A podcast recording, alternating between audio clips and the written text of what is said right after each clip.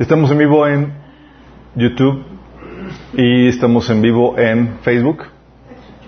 Así, no importa, Checo. Sí, me, me inclino. ¿Eso es Facebook? Sí, estamos también vivos en Facebook. Ah, please, please, please, please, ayúdenos a compartir el, el enlace para que más gente pueda ver esto. Vamos a ver un tema que es muy contemporáneo y que es continuidad del, del pasado. Sí, de hecho es la parte 2 del tema de los pactos. Pero vamos a comenzar con una oración, poniendo este tiempo en las manos de Dios. Amado Padre Celestial, te alabamos, te bendecimos, te damos gracias, Señor, por este día que nos permite reunirnos para alabarte, exaltarte en tu nombre, Señor, aquí, Señor, entre en la iglesia, Padre. Señor, queremos venir a pedirte que, que nos hables, Señor, que nos des sabiduría y entendimiento en cuanto al tema, Señor, de tu pueblo Israel, Padre. Padre, te rogamos que hables a través de mí, Señor, que curas mis deficiencias y que despejes el ambiente espiritual, Señor. Toca la vida de las personas que estamos aquí y las que están sintonizando, Señor, o viendo este video, Padre. Bendícelo, Señor. En el nombre de Jesús. Amén. Ok, chicos, vamos a una, una recapitulación. Estuvimos platicando acerca de, la, herencia, ¿se acuerdan las promesas que, la iglesia recibe en Cristo? Y la Biblia habla de una herencia, de una promesa que la iglesia recibe, ¿sí? Y que la recibe por estar en Cristo. Y habíamos platicado que esa herencia, eso, esa promesa que recibe por estar en Cristo es gracias a los pactos celebrados entre Dios y Abraham y David, ¿se acuerdan? Habíamos platicado que por el pacto eh, con Abraham heredamos lo que, lo que se le prometió a él. ¿Qué se le prometió a él? Se le prometió la tierra, la bendición, la victoria sobre sus enemigos. Sí, habíamos platicado eso. También habíamos platicado que por el pacto con David heredamos lo que se le prometió a David, que es el reino, es decir, el gobierno sobre la tierra. ¿Sí? Y Jesús no solo es heredero legítimo de dichas promesas, habíamos visto, sino que además en Él se expanden dichas promesas.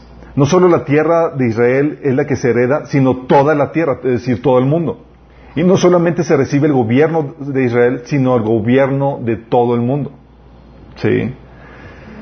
Y la iglesia es coheredera juntamente con Cristo de tales promesas. Habíamos visto algunos pasajes como el de, por medio de Cristo Jesús, la bendición prometida a Abraham llegará a las naciones. Y fíjate, la, bendición prometida a Abraham llega a nosotros. ¿Qué se prometió a Abraham? Lo que ya vimos. Dice, ahora bien, Abraham fueron hechas las promesas y a su simiente. No dice, y a las simientes, como si hablase de muchos, sino como de uno. Y a tu simiente, la cual es Cristo. Porque hemos visto que esa promesa se cumple plenamente en Cristo y nosotros por estar en Cristo somos coherederos de dichas promesas. Dice, todos ustedes son hijos de Dios mediante la fe en Cristo Jesús, porque todos los que han sido bautizados en Cristo se han revestido de Cristo. Ya no hay judío, ni griego, esclavo, ni libre, hombre, ni mujer, sino que todos ustedes son uno solo en Cristo Jesús.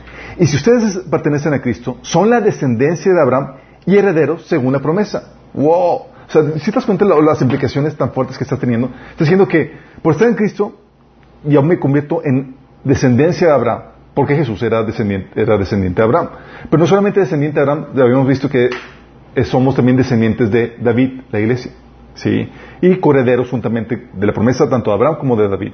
Sí, por eso eh, el que comience Mateo con el, en el capítulo 1 con la, con la genealogía es sumamente importante porque lo que está haciendo es que le está dando la base legal a el Mesías, a Jesucristo, de reclamar las promesas dadas a los patriarcas y a David.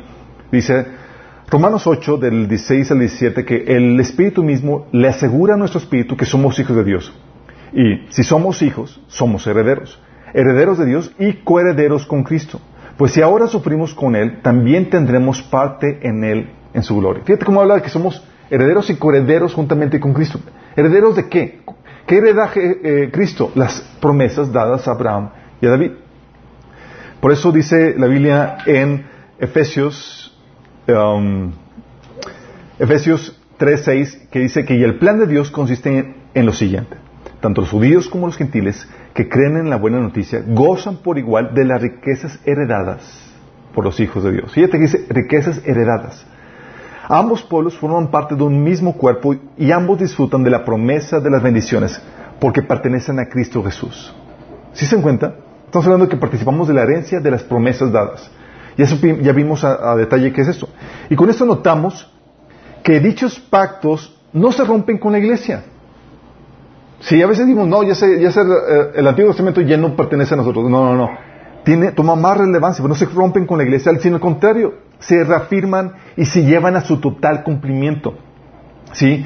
Vimos que por dichas promesas, eh, que dichas promesas se afirman con un pacto, es decir, no es nada más como que, ya te digo, es, está haciendo un pacto Dios con, los patriarcas, con David. Y vimos que, aunque Dios le dio el pacto a Abraham, por ejemplo, que le dijo, a ti y a tu descendencia te voy a dar esta tierra. Y vimos, habíamos predicado que, que aunque Dios le, le prometió eso a Abraham, a los patriarcas, a Isaac, a Jacob, ninguno de ellos heredó lo prometido, ¿se acuerdan? Toda su vida vivieron como eh, extranjeros y peregrinos en la tierra que se les había prometido, es decir, nunca tomaron posesión.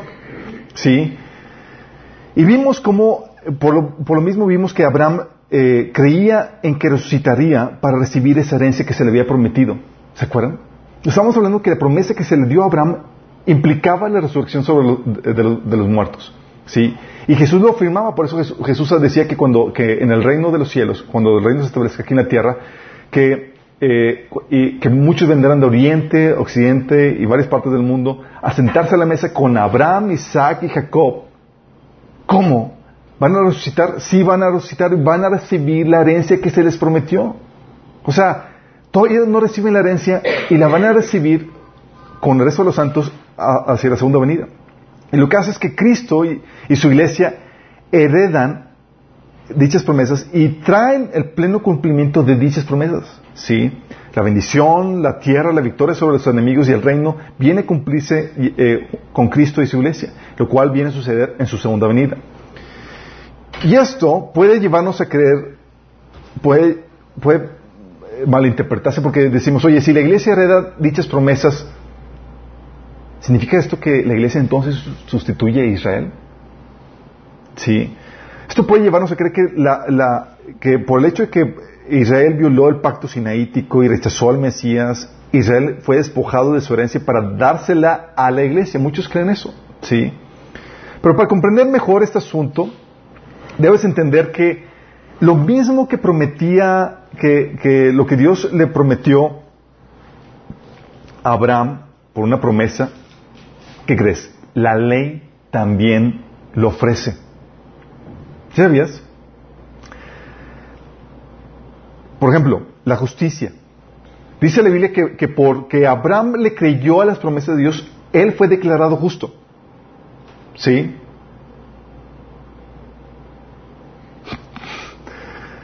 Deuteronomio 6, 25 dice, y si obedecemos fielmente todos estos mandamientos ante el Señor, nuestro Dios, tal como nos lo ha ordenado, entonces seremos justos. Está diciendo que la ley te dice que, puedes obtener la justicia por, o la obediencia, por las obras. ¿Sí? Y, Abraham lo obtuvo al creer las promesas de Dios. También la, Biblia dice que, que, por medio de la ley tú puedes obtener la tierra. Deuteronomio 6, del 17 al 19 dice, obedece con diligencia los mandatos del Señor tu Dios, todas las leyes y los decretos que te doy. Haz lo que es bueno y correcto a los ojos del Señor para que te vaya bien en todo. Entonces entrarás a la buena tierra que el Señor juró, a, dar a, tus antepasados y la poseerás. Y expulsarás a todos los enemigos que viven en la tierra, tal como el Señor te dijo que harías. Aquí te está prometiendo la, tierra y la victoria sobre los enemigos. ¿Sí? ¿Cómo? Por medio de la obediencia a la ley. Y también te promete, también puede, por medio de la obediencia a la ley, te promete la bendición. ¿Sí? Dice Deuteronomio 28.2, si obedeces al Señor tu Dios, todas estas bendiciones vendrán sobre ti y te acompañarán siempre. Empiezan a mencionar toda la lista de, bendiciones en Deuteronomio 28. Pero lo que quiero que entiendas con eso es que estas promesas de la justicia, la tierra, la victoria sobre los enemigos y la bendición fueron prometidos 400 años antes a Abraham por mera promesa de Dios, a Abraham por la fe. ¿sí? Pero esto mismo que Dios le, le prometió que le concedió a Abraham por una mera promesa, la cual Abraham recibió por fe, la ley también ofrece. ¿Sí te das cuenta? ¿Por qué hizo Dios esto? Dios hizo esto para demostrar la imposibilidad humana para conseguir por obras lo que Abraham consiguió por la fe. Oye, ¿por qué Dios ofrece lo mismo por una promesa y lo mismo por obras? La razón es para Intenten obtenerlo por obras, para que vean la incapacidad del ser humano para hacerlo. ¿Sí? Dios hizo para demostrar esa imposibilidad humana para conseguir por obras lo que Abraham consiguió por la fe. Romanos 7, 1 dice, ahora bien, ¿acaso sugiero que la ley de Dios es pecaminosa? De ninguna manera. De hecho, fue la ley la que me mostró mi pecado. Yo nunca hubiera sabido que era codiciar, eh, que codiciar es malo si la ley no dijera no codiciarás. Romanos 3:20 dice, la ley sencillamente nos muestra lo pecadores que somos. ¿Sí? O sea, lo que el hombre quería utilizar para justificarse y para obtener todo lo que Dios prometía, resultó para, para nuestra condenación, para demostrar que somos pecadores. Gálatas 3:19 dice, entonces, ¿para qué se entregó la ley? La ley, la ley fue añadida a la promesa para mostrarle a la gente sus pecados, pero la intención era que la ley durara solo hasta la llegada del Hijo prometido. ¿Sí te das cuenta a propósito de la ley? Entonces la ley fue añadida a la promesa para que para mostrar la pecaminosidad del, hombre. Y así enseñarnos que necesitamos un Salvador. Galatas 3 del 24 al 25 dice, así que la ley vino a ser nuestra guía encargado de conducirnos a Cristo para que fuéramos justificados por la fe. Pero ahora que ha llegado la fe, ya no tenemos, ya no estamos sujetos al guía. Toda la ley era para enseñarnos, ¿sabes qué? Nuestra incapacidad es que somos pecadores y no podemos obtener lo que, lo que la ley ofrece de la justicia, la bendición, la tierra y todo eso. No lo podemos obtener. Pero por la fe en Cristo sí se pueden recibir esas, esas promesas. ¿Sí? Y esto entonces implica que la ley, ¿sí? La violación al pacto, eh, la violación al pacto sinaítico, la violación a la ley, por tanto, no invalida lo prometido al pacto abrámico. Gálatas 3 del 21 al 22 dice esto. ¿Hay algún conflicto entonces entre la ley de Dios y las promesas de Dios? De ninguna manera. Si la ley pudiera darnos vida nueva, nosotros podríamos hacernos justos ante Dios para obedecerla. Pero las escrituras declaran que todos somos prisioneros del pecado. Así que recibimos la promesa de la libertad que Dios hizo únicamente por creer en Jesucristo. O sea, habría conflicto si pudieras obtenerlo por la, por la ley, pero es que no, es incapaz. Por eso la, ley no invalida la promesa, sino que la ley simplemente reafirma que solamente se puede obtener por la promesa, por la fe en la promesa. ¿Sí? Gálatas 3, del 17 al 18 dice, lo que trato de decir es lo siguiente, el, el, acuerdo que Dios hizo con Abraham no podía anularse 430 años más tarde, cuando Dios le dio la ley a Moisés, porque Dios estaría rompiendo su promesa. Pues si fuera posible recibir la herencia por cumplir la ley, entonces esa herencia ya no sería resultado de aceptar la promesa de Dios. Pero Dios, por su gracia, se la concedió a Abraham mediante una promesa. ¿Sí entendiste lo que, lo, que, lo que acabo de leer? Está interesante, ¿no? Va de nuevo. Dice, lo que trato de decir es lo siguiente. El acuerdo que se hizo con Abraham no podía anularse 430 años más tarde. Primero fue Abraham y luego la ley vino 400 años más tarde. Dice que la, que la ley no podía anular la promesa porque Dios estaría rompiendo la promesa. O sea, si dices que la ley reemplaza la promesa, no se puede porque estaría rompiendo la promesa. Pues si fuera posible recibir la herencia por cumplir la ley, entonces esa herencia ya no sería resultado de aceptar la promesa de Dios. Pero Dios, por su gracia, se le concedió a Abraham mediante una promesa. Está diciendo que, que las promesas que Dios dio no son por obras, son por creerlas, creerle a Dios. ¿sí? La herencia llega por la fe en la promesa, no por la obediencia a la ley. Gálatas 3:18 dice, si la herencia se basa en la ley, ya no se basa en la promesa. Pero Dios se le concedió gratuitamente a Abraham mediante una promesa. ¿Qué es lo que tuvo que hacer Abraham para recibir la promesa? Digo, para recibir la herencia. Nada más creerle. Dice la Biblia que Dios le creyó, Abraham le creyó a Dios y le fue contado por justicia. O sea, por creerle a la promesa le vino eh, recibió la, promesa por la fe y esa fe lo, declaró justo delante de Dios. Sí, Romanos 4 del 13 al 16 dice, porque no por la ley fue dada a Abraham y a su descendencia la promesa de que serían herederos del mundo, sino por la justicia de la fe. ¿Sí te das cuenta? O sea, no fue por la ley que Dios le dio la promesa a Abraham, sino fue por la justicia que, procede de la fe. Si la promesa de Dios es solo para los que obedecen la ley, entonces la fe no hace falta y la promesa no tiene sentido. Pues la ley siempre trae, castigo para los que, traen, los que tratan de obedecerla. La única forma de no violar la ley es no tener ninguna ley para violar. Así que la promesa se recibe por medio de la fe. Es un regalo inmerecido. y vivamos o no de acuerdo a la ley de Moisés, todos estamos seguros de recibir esta promesa si tenemos una fe como la de Abraham, quien es el padre de todos los que creen. Wow. Está diciendo, lo que la ley no te pudo dar, porque somos incompetentes para obedecerla perfectamente, Dios nos le concede por fe, así como Dios se le concedió a Abraham por fe. Qué maravilloso, ¿no?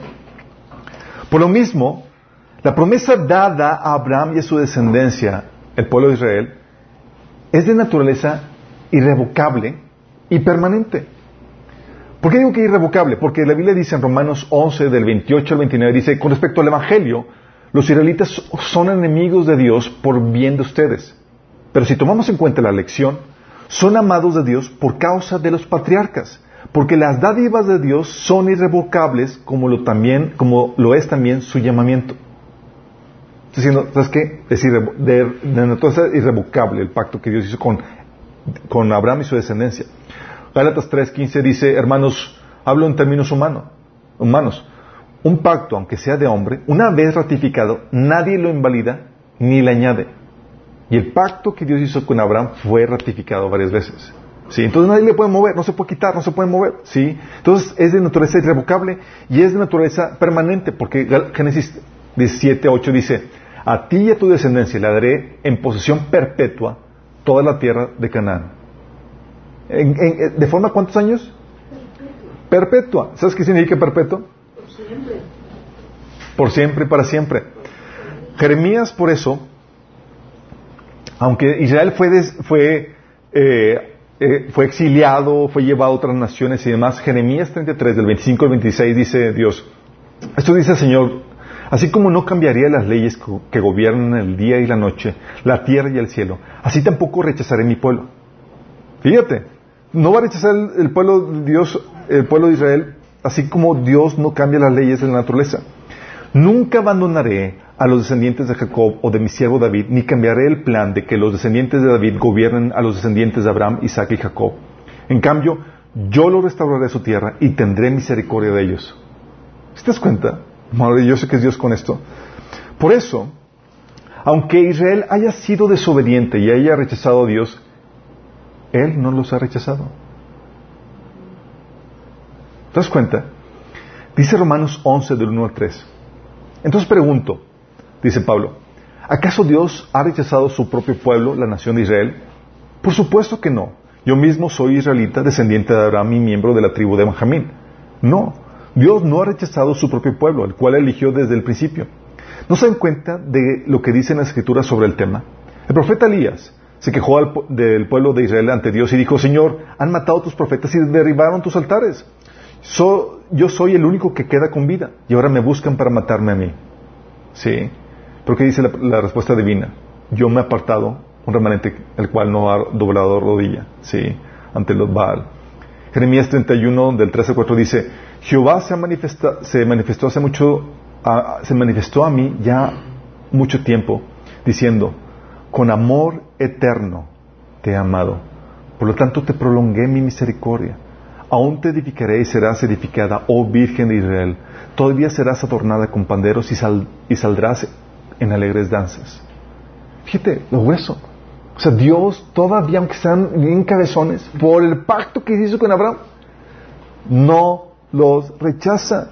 Hay otro pasaje que dice que si Dios no hubiera dejado un remanente al pueblo de Israel, serían como Sodoma y Gomorra, es decir, ya hubieran estado extintos. Pero la única razón por la cual Dios ha dejado un remanente, ¿sabes por qué es?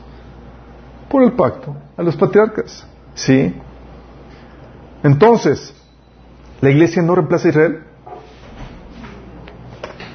No. No reemplaza a Israel. Oye, pero ¿qué acaso el verdadero israelita no es el que lo es en el corazón por dentro? ¿Y no es el circuncidado el, que es físicamente? Hay pasajes que dicen eso. Por ejemplo, Romanos 2 del 25 al 27 dice, pues en verdad la circuncisión aprovecha si guardas la ley. Pero si eres transgresor de la ley, tu circuncisión viene a ser incircuncisión. Si pues el incircunciso guardar las ordenanzas de la ley, no, se, no, se, no será tenida su incircuncisión como circuncisión. Y el que físicamente es incircunciso, pero guarda perfectamente la ley, te condenará a ti que en la letra de la ley y con la circuncisión eres transgresor de la ley. Pues no es judío el que lo es exteriormente, sino es la circuncisión la que se hace eh, ni es la circuncisión la que se hace exteriormente en la carne, sino que es judío el que lo es en el interior y, e- y la circuncisión es la del corazón, en espíritu, no en letra, la alabanza del cual no viene de los hombres, sino de Dios. Sí.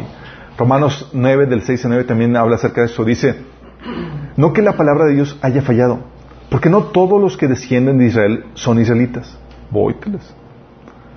Ni por ser descendientes de Abraham son todos hijos, sino en Isaac te será llamada descendencia. Esto es, no los que son hijos según la carne, sino los hijos, son los hijos de Dios, sino que los que son hijos según la promesa son contados como descendientes.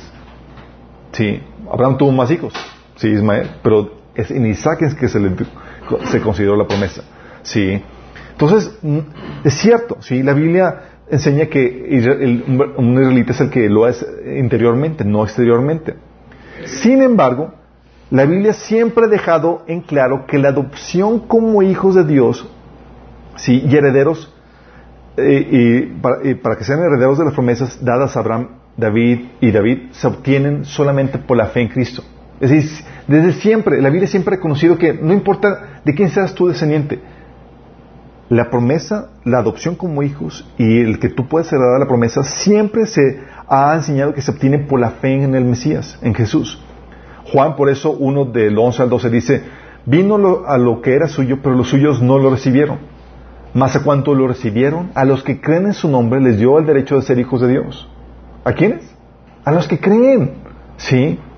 Gálatas 3:16 dice, ahora bien, a Abraham fueron hechas las promesas y a su simiente. No dice a las simientes como si hablase de muchos, sino como de uno. Y a tu simiente, la cual es Cristo. ¿Sí? Entonces la Biblia pone miren claro que es a los que son el- de la fe, los que son realmente verdaderos hijos de, hijos de Dios, los que reciben la adopción y la herencia dada a Abraham. Sin embargo, esa oferta de adopción como hijos, esa herencia prometida, fue diseñada para que Israel la recibiera. Ok, ya aclaramos todos. La forma de recibir la promesa, la forma de recibir la adopción, siempre ha sido por fe el Mesías. Pero ¿sabes?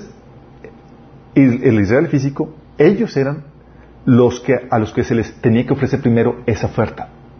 Ellos fueron diseñados para recibir eso. Fíjate lo que dice Romanos 9, 4. Fíjate lo que dice. Ellos son el pueblo de Israel. ¿Elegidos para qué?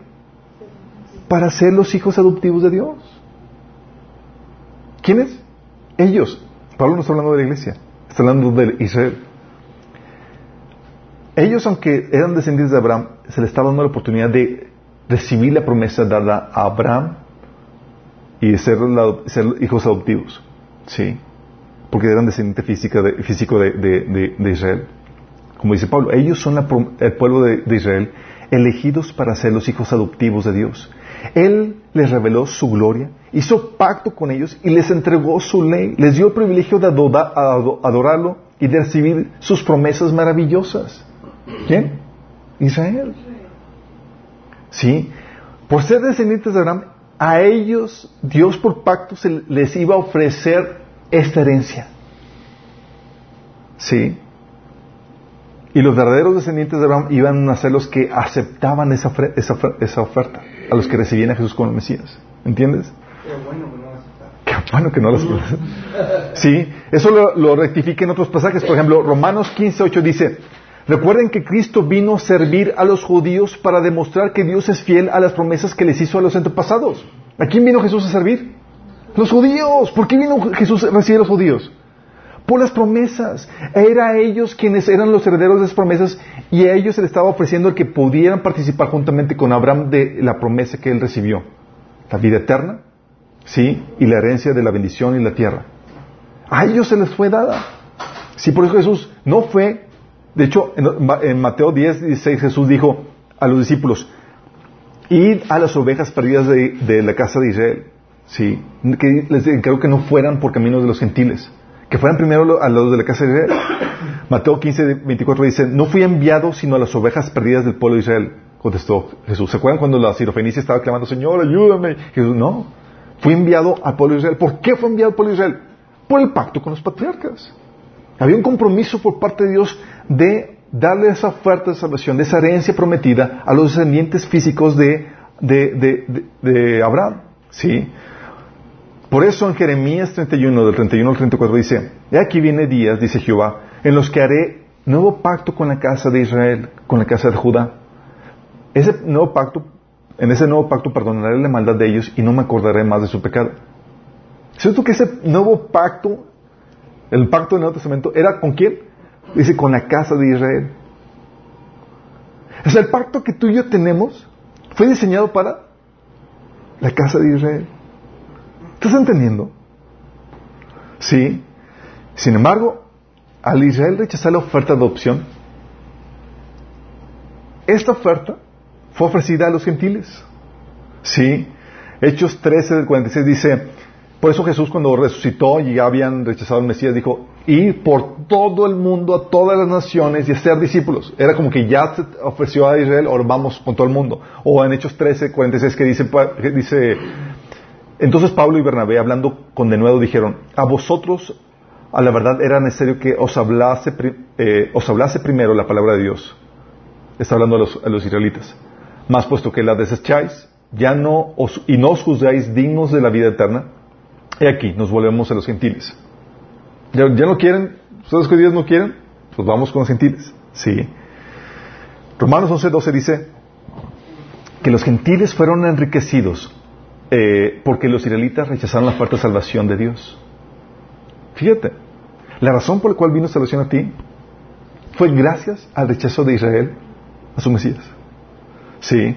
Por eso dice Romanos 11.15 el rechazo de ellos hizo que Dios ofreciera la salvación al resto del mundo. Bendito rechazo. sí, por eso Romanos 10, del 19 al 21 dice, incluso en el tiempo de Moisés Dios dijo, despertaré sus celos con un pueblo que ni siquiera es una nación, provocaré su enojo por medio de, gentiles insensatos. Los gentiles insensatos somos nosotros, chicos. Luego Isaías, hablando audazmente de parte de Dios, dijo, me encontraron personas que no me buscaban. Me mostré a los que no preguntaban por mí. Pero con respecto a Israel, Dios dijo, todo el día les abrí mis brazos, pero ellos fueron desobedientes y rebeldes. ¿Se les acabó el tiempo? ¿Sí? ¿No aceptaron? Vamos con los gentiles. ¿Sí? Pero esta oferta a los gentiles es solo por tiempo limitado. Romanos 11:25 dice, mis amados hermanos, quiero que entiendan este misterio para que no se vuelvan orgullosos de ustedes mismos. Parte del pueblo de Israel tiene el corazón endurecido, pero eso solo durará hasta que se complete el número de gentiles que aceptarán a Cristo. ¿De cuándo?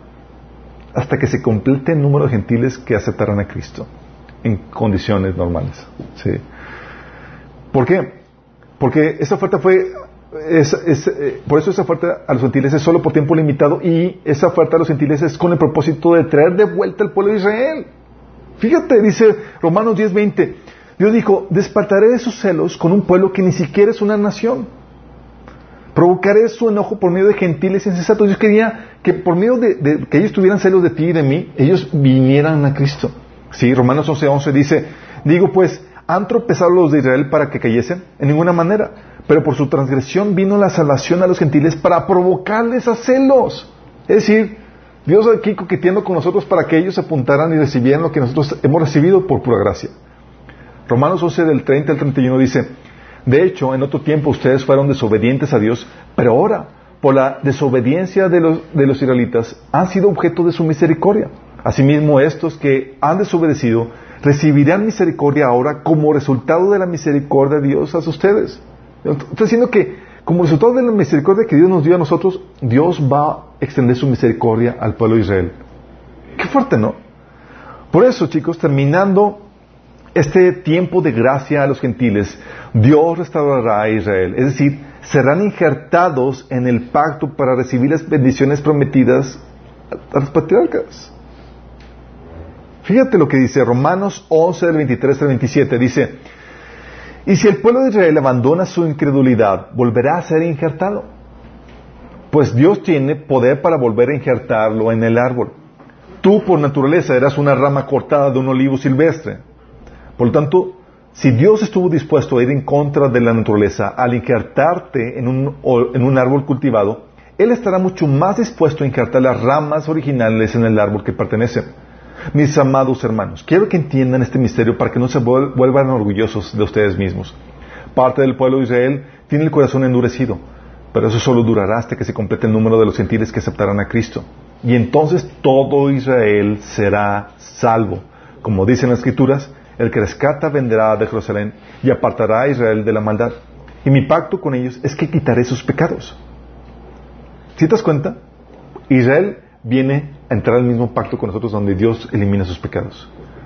Los que queden, exactamente. Romanos 11 dice, dice, y dado que Abraham y los patriarcas fueron santos, sus descendientes serán santos, del mismo modo que toda la masa del pan es santa porque la porción que se da como ofrenda es santa.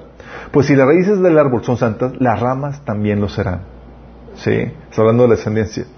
Jeremías 31, del, del 13 dice, en ese día, dice el Señor, seré el Dios de todas las familias de Israel y ellos serán mi pueblo.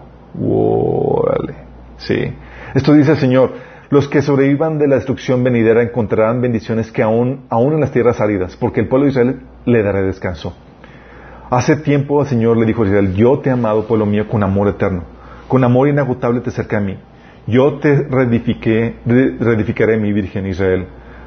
Volverás a ser feliz y con alegría danzarás con las panderetas. De nuevo plantarás tus viñedos sobre las montañas de Samaria y ahí comerás de tus propios huertos. Llegará el día cuando los, los centinelas gritarán desde la zona montañosa de Efraín, vengan, subamos a Jerusalén a adorar al Señor nuestro Dios. Sí. Esta restauración, chicos, va a ser para el tiempo de la segunda venida. ¿Cómo sabemos eso? Porque habla la Biblia que esta restauración, que cuando sucede esta restauración, ¿sabes qué va a pasar? Los muertos van a resucitar. Romanos 11:15 dice, pues si el rechazo de Dios, de ellos, hizo que Dios ofreciera la salvación al resto del mundo, la aceptación de ellos será algo aún más maravilloso será vida para los que estaban muertos. Fíjate lo que va a pasar. Tú cuando vas a ser salvo, cuando vas a suceder esta restauración, sabemos que va a ser hacia la segunda venida. ¿Sí? ¿Por qué? Porque cuando ellos serán restaurados, los muertos van a resucitar. ¿Sí? Por eso Jesús dijo al pueblo de Israel que no lo aceptarían sino hasta que hasta el tiempo de la segunda venida. Mateo 23 del 37 al 39 dice, Jerusalén, Jerusalén, que matas a los profetas y apedreas a los que te envían. ¿Cuántas veces quise reunir a tus hijos como reúne la gallina a sus pollitos debajo de sus alas, pero no quisiste? Pues bien, la casa de ustedes va a quedar abandonada. Y les advierto que no volverán a verme hasta que digan, bendito el que viene en el nombre del Señor. O sea, hasta que dijeran, hasta que hablan de Jesús, que bendito el que viene en el nombre del Señor, hasta que se convirtieran a Jesús, lo volverían a, ver. Pero no a la segunda venida, sino A la segunda venida. Así es. Acuérdense que sí, acuérdense que, el anticristo, que, acuérdense que el, pueblo de Israel va a aceptar primero al falso, al falso Mesías como su Mesías.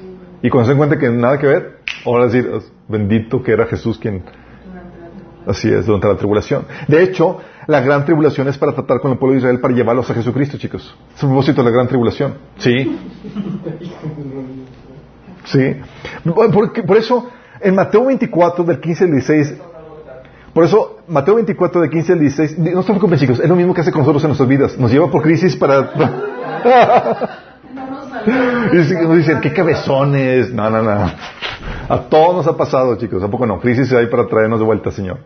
Mateo 24, de 15 al 16 dice, por tanto, cuando veáis en el lugar santo la abominación desoladora del que habló, del que habló el profeta Daniel, el que le entienda, entonces los que estén en Judea huyen a los montes. ¿Los que estén en dónde? ¿Quiénes son los que están en Judea? Los judíos. Esta es una advertencia para quién? Los judíos.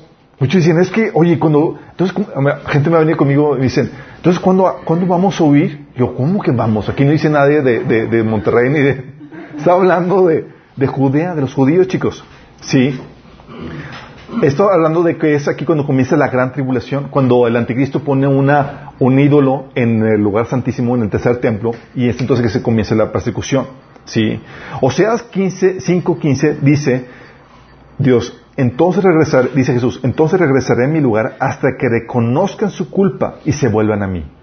Pues tan pronto lleguen las dificultades, me buscarán de todo corazón. ¿Cuándo? Ya cuando estén entre la espada y la pared en la gran tribulación, lo van a buscar, mira, de todito corazón, chicos. Sí. Isaías 54, 7 dice, te, te abandoné por un instante, pero con profunda compasión volveré a unirme contigo. Joel 2, 32 dice, por tanto, el que invoque el nombre del Señor será salvo, pues algunos que están en, la, en el monte de Sion, en Jerusalén, escaparán, tal como el Señor lo ha dicho. Va a haber sobrevivientes de la gran tribulación. Sí, estos se contarán entre los sobrevivientes a quienes el Señor ha llamado. Zacarías 13:9 dice, a este último grupo lo pasaré por el fuego y los haré puros. Los refinaré como se refina la plata y los purificaré como se purifica el oro. Invocarán mi nombre y yo les responderé. Les diré, este es mi pueblo. Y ellos dirán, el Señor es nuestro Dios. Fíjate cómo el remanente termina convirtiéndose. ¿Sí? ¿Sí? porque la tribulación es para eso. Y es entonces cuando se convierte el pueblo de Israel que, llega la, la restauración de Israel la cual llega, lleva los cinco aspectos de la promesa, chicos. Fíjate hasta cuándo viene a cumplirse la promesa de Dios a Abraham y a, su descendencia. Sí, hasta ese tiempo. Los cinco aspectos que, conllevan, que habíamos platicado, que es la liberación de sus enemigos. ¿Se acuerdan cuando, eh, cuando nació Juan eh, y su papá empezó a profetizar? Juan el Bautista. Lucas 1 del 67 74 dice esto. Alaben al Señor, el Dios de Israel, porque ha visitado y ha redimido a su pueblo. Nos envió un poderoso Salvador del linaje real de su siervo David, como prometió mediante sus santos profetas hace mucho tiempo. Escucha. Ahora seremos rescatados de nuestros enemigos y de todos los que nos odian. Él ha sido misericordioso con nuestros antepasados a recordar su pacto sagrado, el pacto que prometió mediante un juramento a nuestro antepasado Abraham. Hemos sido rescatados de nuestros enemigos para poder servir a Dios sin temor. Esta promesa de rescate de los enemigos, de victoria sobre los enemigos, esta promesa estaba hablando de que con Jesús iba a venir eso sobre el pueblo de Israel. Esta promesa, esta profecía es de Jesús que iba a traer esta resolución, esta victoria. ¿Sí? Jesús va a cumplir esa, esa palabra de, que Dios le dio a Abraham de que bendeciré a los que te bendigan y maldeciré a quienes te traten con desprecio. O Génesis 22, 16 que dice, tus descendientes conquistarán las ciudades de sus enemigos. Jesús va a traer eso. ¿Sí? También va a restaurar el reino. ¿Se acuerdan la promesa que, que Dios le dio a María con respecto a Jesús el día que anunció su nacimiento? Le dijo, Concebirás y darás a luz un hijo y le pondrás por nombre Jesús. Él será muy grande y lo llamarán Hijo del Altísimo. El Señor Dios le dará el trono de su antepasado David. ¿Qué le va a dar? El trono. Pregunta, ¿ha tomado Jesús el trono de su antepasado David? Todavía no. Dice, y reinará sobre Israel para siempre y su reino no tendrá fin. Pregunta, ¿ya reina sobre Israel? No. Ni lo llamaban hijo del Altísimo. Ni lo llamaban hijo del Altísimo. Sí. De hecho, chicos, los apóstoles estaban muy familiarizados con esta, esta liberación de sus enemigos y la restauración de su reino. Por eso cuando en Hechos 1, versículo 6, le preguntaron a Jesús, se acercaron, dice, mientras los apóstoles estaban con Jesús, le preguntaron con insistencia, Señor, ¿ha llegado el tiempo de que liberes a Israel y restaures nuestro reino? ¿Por qué crees que le están preguntando esto? Jesús les respondió, ¿qué, qué les pasa a ustedes chicos? No, aquí nada que ver, nos vamos a ir al cielo y olvídate de aquí. ¿Dijo eso? No me dijo, chicos, ahorita no, no les corresponde conocer la agenda de Dios. Pero sabían eso, tenían entendimiento de que la restauración de, Israel y de su reino iba a cumplirse. ¿Sí? Tan consciente estaba de que el regreso del Mesías implicaba una restauración del reino de Israel que, que anhelaban compartir el reino con él, con el Mesías. Anhelaban gobernar con él. ¿Se acuerdan cuando Jacobo y Juan, los hijos de Zebedeo, mandaron a su mamá por delante? ¿Para qué la mandaron? Favorcito, Señor. Ella fue sola. Ella fue sola. que mis pequeñitos. Sí, dijo, se acercaron Jacobo y Juan, hijos de Zebedeo, mientras por medio de su mamá. Le dijeron, maestro, le dijeron, queremos que nos conceda lo que te vamos a pedir. ¿Qué quieren que haga por ustedes? Concédanos que en tu glorioso trono uno de nosotros, de nosotros se siente a tu derecha y el otro a tu izquierda.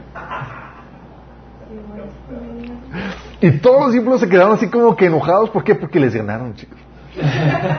Chilo, dije que te animaras a pedirlo. No, pues ya me ganaste. Sí. primis, primis. eh. Y Jesús no lo reprende por creer en la restauración del reino de Israel, chicos. Si no lo está reprendiendo de eso, ni por creer que podían tener una parte en dicho reino. Al contrario, en otra ocasión Jesús les dijo, en Lucas 22, 28, ustedes que han estado conmigo durante mis tiempos de prueba, así como mi Padre me concedió un reino, yo ahora les concedo el derecho de comer y beber a mi mesa en mi reino, y se sentarán sobre tronos y juzgarán a las doce tribus de Israel. ¿Estamos entendiendo, chicos? O sea, la restauración del reino implica cumplimiento de las promesas a los patriarcas y a David, ¿sí? Implicaba también la restauración de la tierra, ¿sí?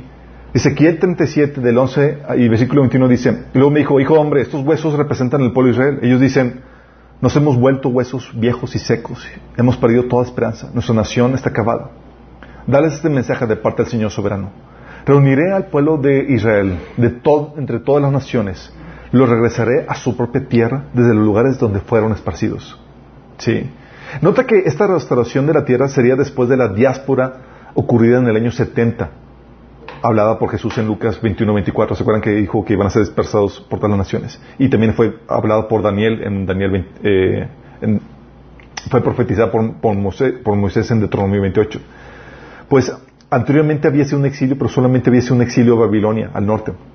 Pero en el año 70 fue un exilio de los israelitas a todas las naciones. Isaías, de hecho, profetiza el renacimiento de Israel como nación en un solo día.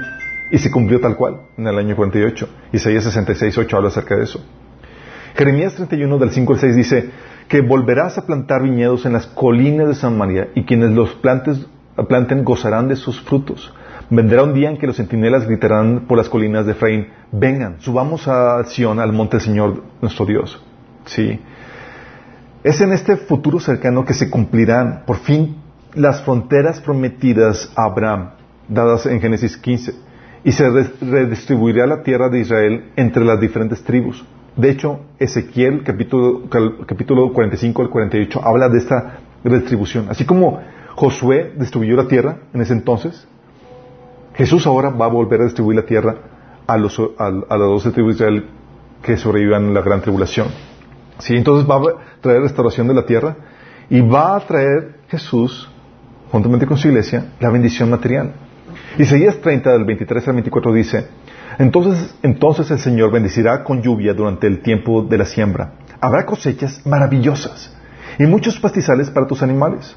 Los bueyes y los burros cultivarán, cultivan los campos Ah, los bueyes y los burros que cultivan los campos comerán buen trigo y el viento llevará la paja.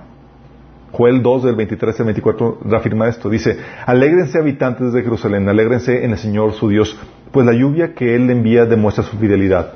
Volverán las lluvias de otoño, así como las de primavera. El grano volverá a amontonarse en los campos de trillar y los lagares desbordarán de vino nuevo y de aceite de oliva. Va a volver la riqueza económica.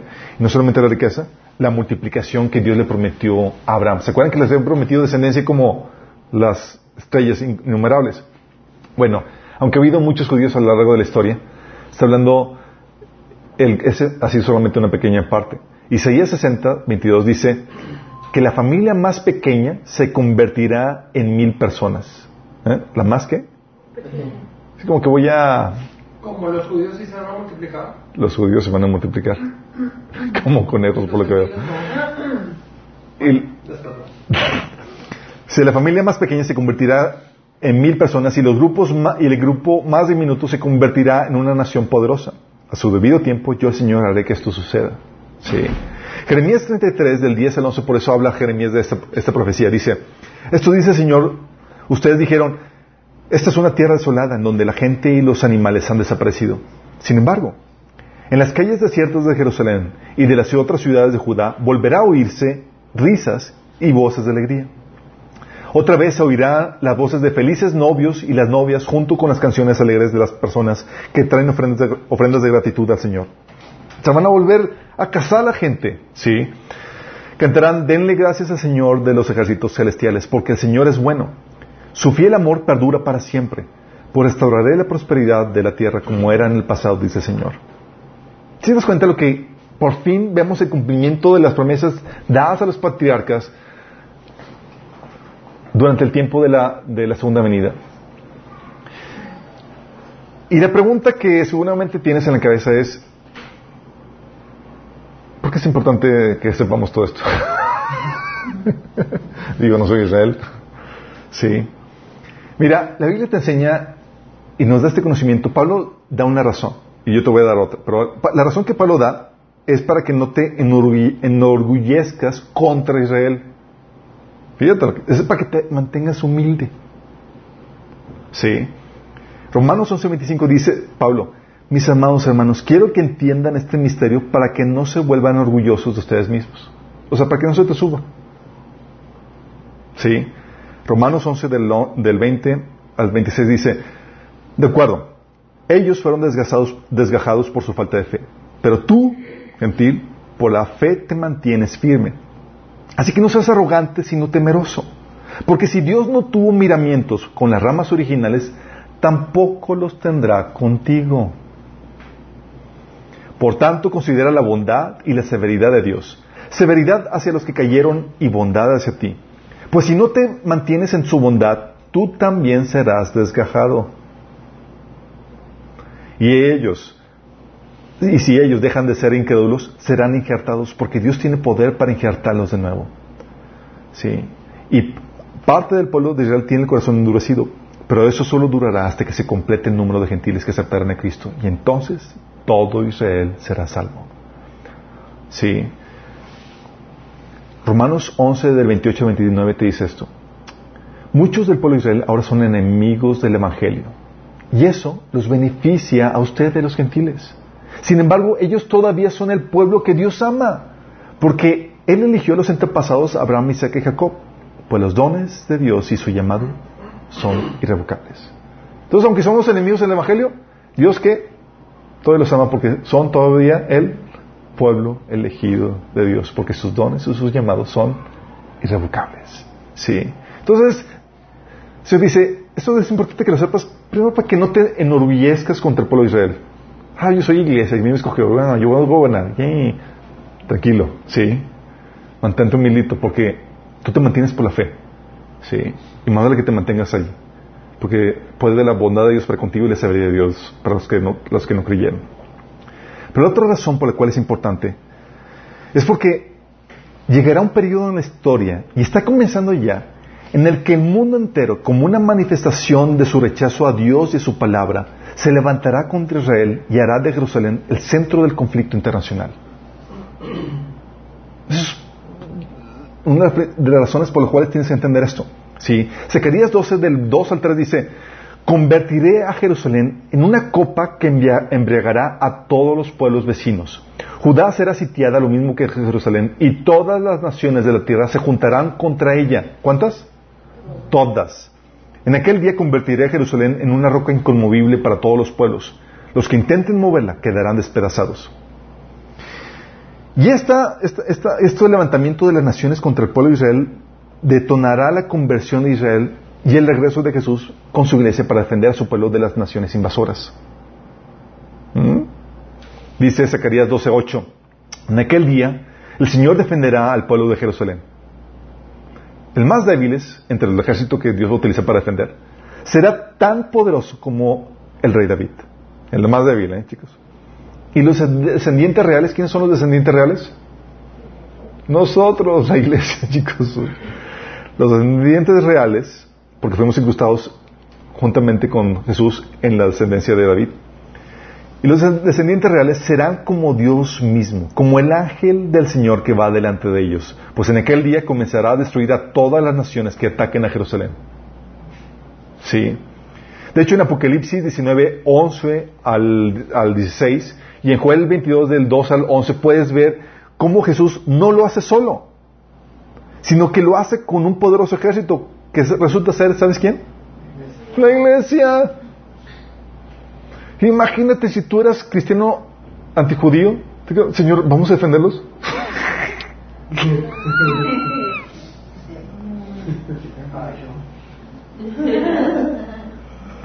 ¿Sí?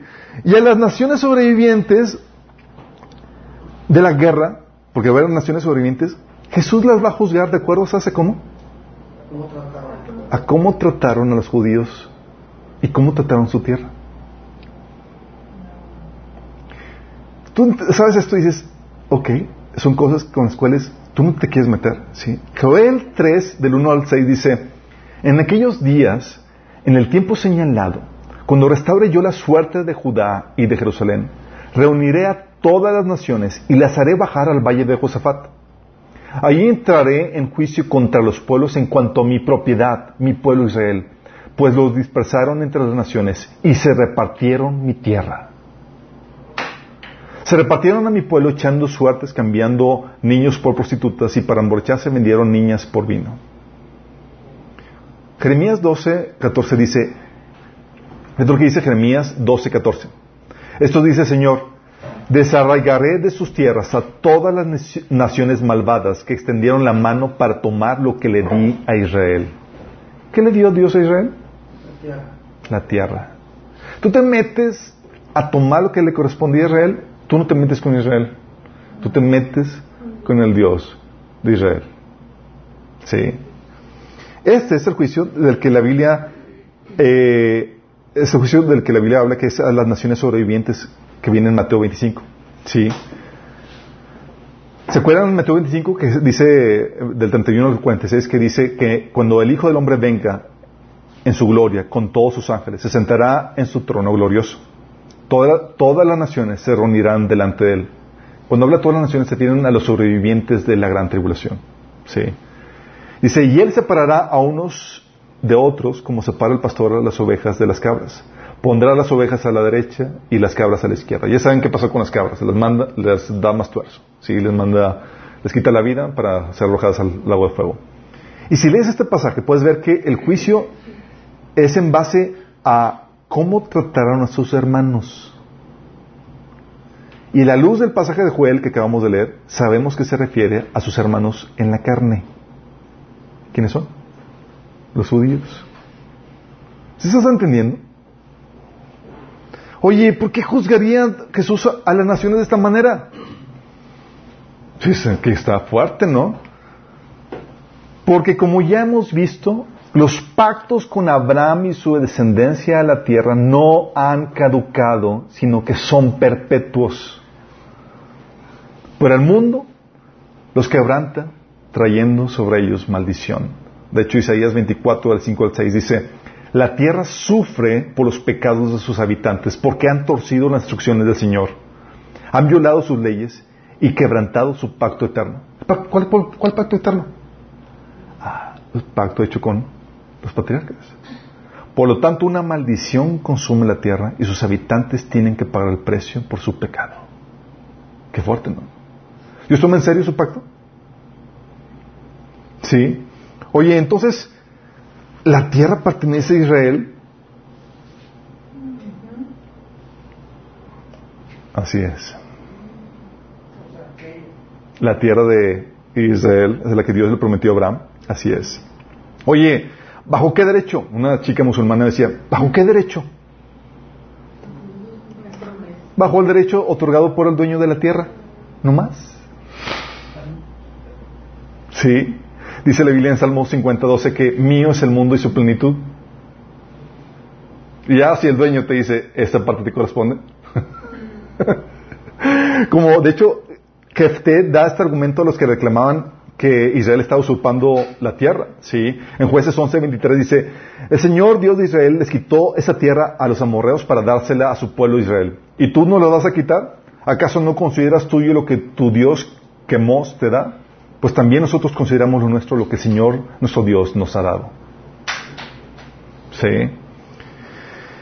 Y si como cristianos invalidamos el pacto de Israel, ¿sabes qué pasa? Invalidamos también lo que corresponde a nosotros. Dices, oye, no, a Israel ya no le corresponde la tierra. Mira, si la promesa a Abraham y a su descendencia para heredar la tierra se invalida, también se invalida la promesa que Jesús te dio a ti para que heredáramos la tierra juntamente con ellos. Jesús te prometió la tierra, sí, dijo que bienaventurado los mansos porque ellos qué? Eran la tierra. El mundo pertenece a Jesús, sí. Y si la promesa de David y a su descendencia para darle su reino se invalida, también la promesa de Jesús de que reinaríamos con él se invalida. ¿Estás entendiendo lo fuerte que es esto? Sea, si tú quitas, quieres torcer o invalidar el pacto, eliminas tu herencia como cristiano, lo que Dios te prometió. ¿Sí? Si ambas promesas se invalidan también, significa que Dios no cumplió, su, no cumplió ni cumplirá su promesa a Abraham y a los patriarcas, y que su esperanza en la resurrección para recibir la promesa es falsa, y que nuestra fe es igual de falsa, chicos, porque Abraham todavía sigue esperando que Dios cumpla su promesa, por eso él murió confiando que Dios lo iba a resucitar para darle la, la, la herencia. ¿Entiendes? Y si no es cierto eso, si la promesa y el pacto no son ciertos, significa que Abraham murió creyendo una mentira y que tú estás también creyendo una mentira porque te incrustaron en la misma herencia. ¿Sí? ¿Y, lo peor de todo es que hacemos con esto a Dios mentiroso. ¿Sí?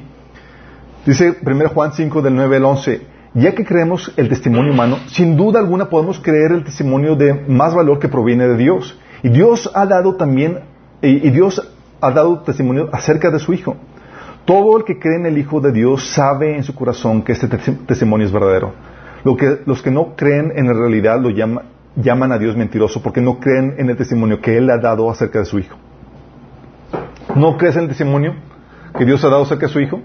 En lo que Él ha dicho que va a hacer contigo, en lo que Él ha dicho que va a hacer contigo. Haces a Dios mentiroso. ¿Sí? O sea, ¿se acuerdan cuando eh, Felipe fue, anunció a su hermano, a Natanael, sí. Felipe fue a buscar a Natanael y le dijo, hemos encontrado a aquel de quien Moisés y los profetas escribieron. Se llama Jesús, el hijo de, José, de Nazaret. Pero si no crees en, lo que hemos estado hablando, tú estás realmente creyendo que es una mentira lo que Moisés y los profetas dicen acerca de Jesús, de que va a reinar la tierra, de que va a restaurar el reino, de que va... ¿Crees que es una mentira? Sí. ¿Se acuerdan? También creerías que es una mentira la promesa de que Dios le dará a Jesús el trono de su antepasado eh, David. Lucas 1 del 31 al 33 dice, concebirás y das a, darás a luz un hijo y le pondrás por nombre Jesús. Él será muy grande y lo llamarás Hijo del Altísimo. El Señor Dios le dará el trono de su antepasado David y reinará sobre Israel para siempre. ¿Tú este, este pasaje? ¿No lo creerías? Diciendo, ¿sabes qué? No es cierto, Jesús no va a reinar sobre Israel. Israel ya, caducó. ¿Estás haciendo a Dios mentiroso? Sí. También no creerías que es cierto que cuando venga se va a establecer el reino de los cielos en la tierra y que Abraham y los patriarcas resucitarán para recibir la promesa. Acuérdate que Jesús dijo que Abraham, Isaac y Jacob van a resucitar para recibir la herencia. Que Jesús les va a dar la herencia. ¿Tú dices que esto no es cierto? E incluso dirías que es falso que la promesa de Jesús a sus discípulos de que reinaría sobre Israel sería falsa porque acuérdate que Jesús ya repartió parte de la herencia a los discípulos. En Mateo 19, 28 dice, les aseguro que cuando el mundo se renueve y el Hijo del Hombre se siente sobre su trono glorioso, ustedes que han sido mis seguidores también se sentarán en doce tronos para juzgar las doce tribus de Israel. Entonces, si tú quieres llegar con el Señor, Señor, yo quiero reinar sobre la tribu de Benjamín. Sorry, ya está tomado. ¿Sí? Pero si tú no crees en los pactos, si tú no crees que la herencia de Israel es real, tú crees que todo esto es mentira, chicos. Sí, que aquí cuando Jesús está hablando que le va a dar la herencia a los discípulos de, para que reinen sobre el pueblo de Israel, es mentira. Sí.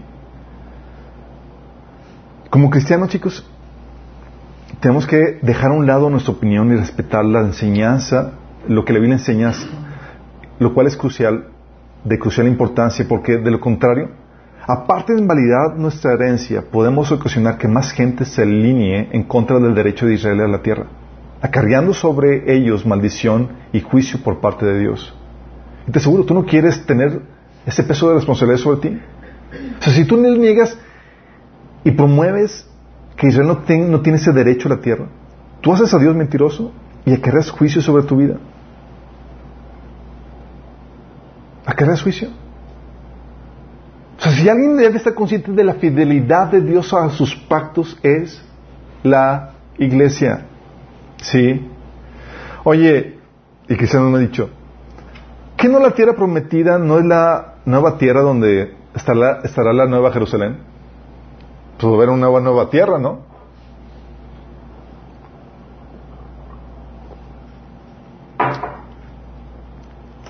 Así es. El cumplimiento final de las promesas a Abraham será en la nueva Jerusalén que se establecerá en la nueva tierra. De hecho, la Biblia nos enseña que Abraham tenía esa revelación. En Hebreos 11, del 8 al 10, dice, por la fe Abraham, cuando fue llamado para ir a un lugar que más tarde recibiría como herencia, obedeció y salió sin saber a dónde iba. Por la fe se radicó como extranjero en la tierra prometida y habitó en tiendas de campaña con Isaac y Jacob, herederos también de la misma promesa, porque esperaban la ciudad de cimientos sólidos, de la cual Dios es arquitecto y constructor. ¿Está esperando la nueva Jerusalén? Sí. Pero también tiene un cumplimiento en esta tierra, chicos, el cual veremos en su plenitud durante el reino milenial de Cristo. Sí. Ezequiel 28 habla acerca de eso. Habla también, Ezequiel 37, del 21 al 28, hablan de todas las glorias que va a traer Dios eh, durante el milenio. Y con esto, chicos, la pregunta que puede decir, oye, entonces con esto no se invalida la naturaleza eterna del pacto con Abraham, pues la promesa fue dadamente clara para esta tierra con sus limitantes claramente definidos. O dijo de que de Éufrates a tal parte y de tal tierra, las delimitantes muy claras. Y dices, oye, entonces él prometió el pacto eterno sobre esta tierra o sobre la que sigue. Pues, aunque Dios le prometió a esta tierra, déjame decirte que no, no se invalida, porque un pacto se rompe cuando no se cumple, no cuando se mejora. Al Dios otorgar una nueva tierra y una nueva Jerusalén, lo que está haciendo Dios está mejorándolo, no está incumpliéndolo. ¿Sí? Oye, ¿han escuchado también ustedes el argumento de... ¿Qué, de los, qué del argumento de que el judaísmo es una religión sin implicaciones políticas ni, ni, de derecho a la tierra? O sea, el judaísmo no tiene que ver, y hay corrientes del judaísmo que dicen que nada que ver con la tierra y están en contra de que Israel posea la tierra. ¿Sí? ¿Qué onda con ese movimiento? Incluso cristianos apoyan eso. Hay muchos cristianos que apoyan eso. Déjame decirte esto.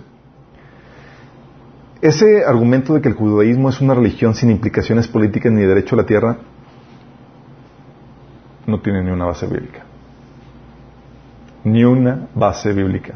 Porque como hemos visto, el pacto de Abraham fue otorgarle a él y a su descendencia una tierra claramente definida. Génesis 15, del 18 al 21. Yo he entregado esta tierra a tus descendientes desde la frontera de Egipto hasta, la gran, hasta el gran río de.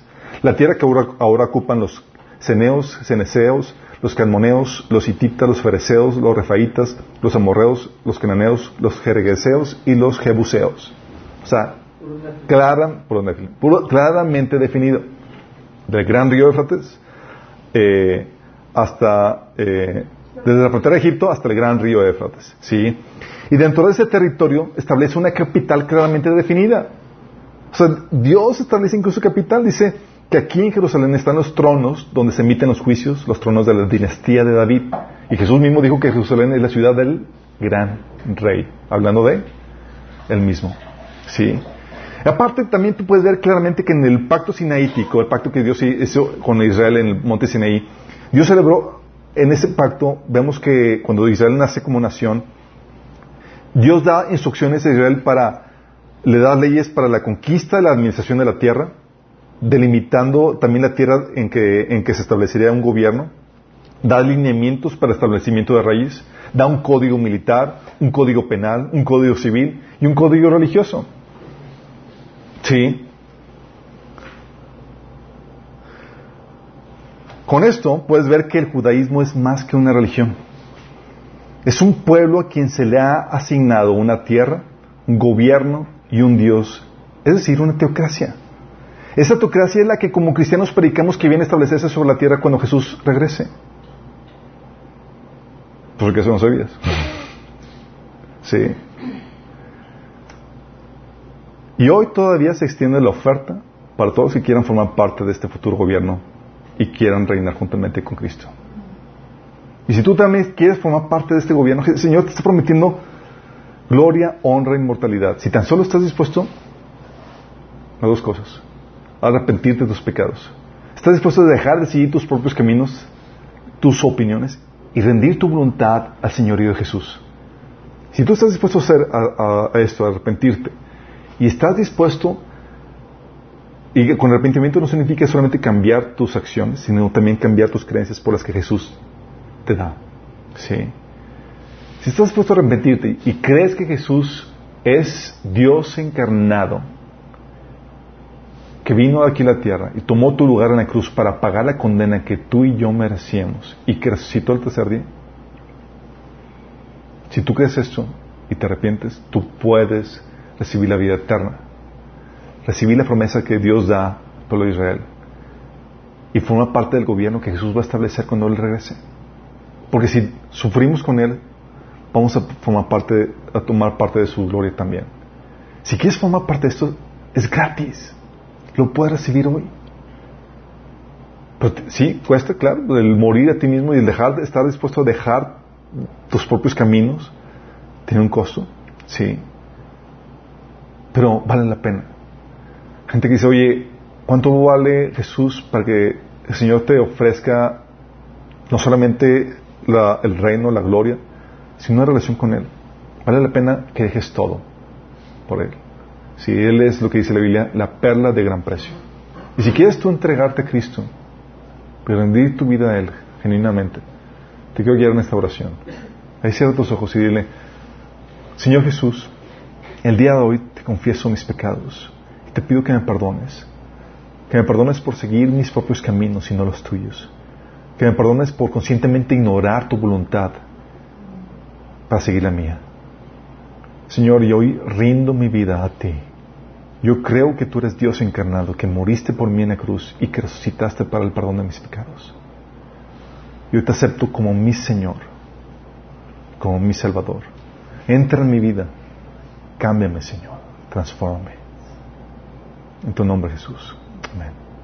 Si hiciste esta oración, tú puedes saber que fue una oración genuina que trajo salvación porque va a haber un fruto de arrepentimiento. Tienes que, dice que tienes que demostrar tu arrepentimiento. ¿Cómo demuestras tu arrepentimiento? Empiezas obedecer la, voluntad del Señor.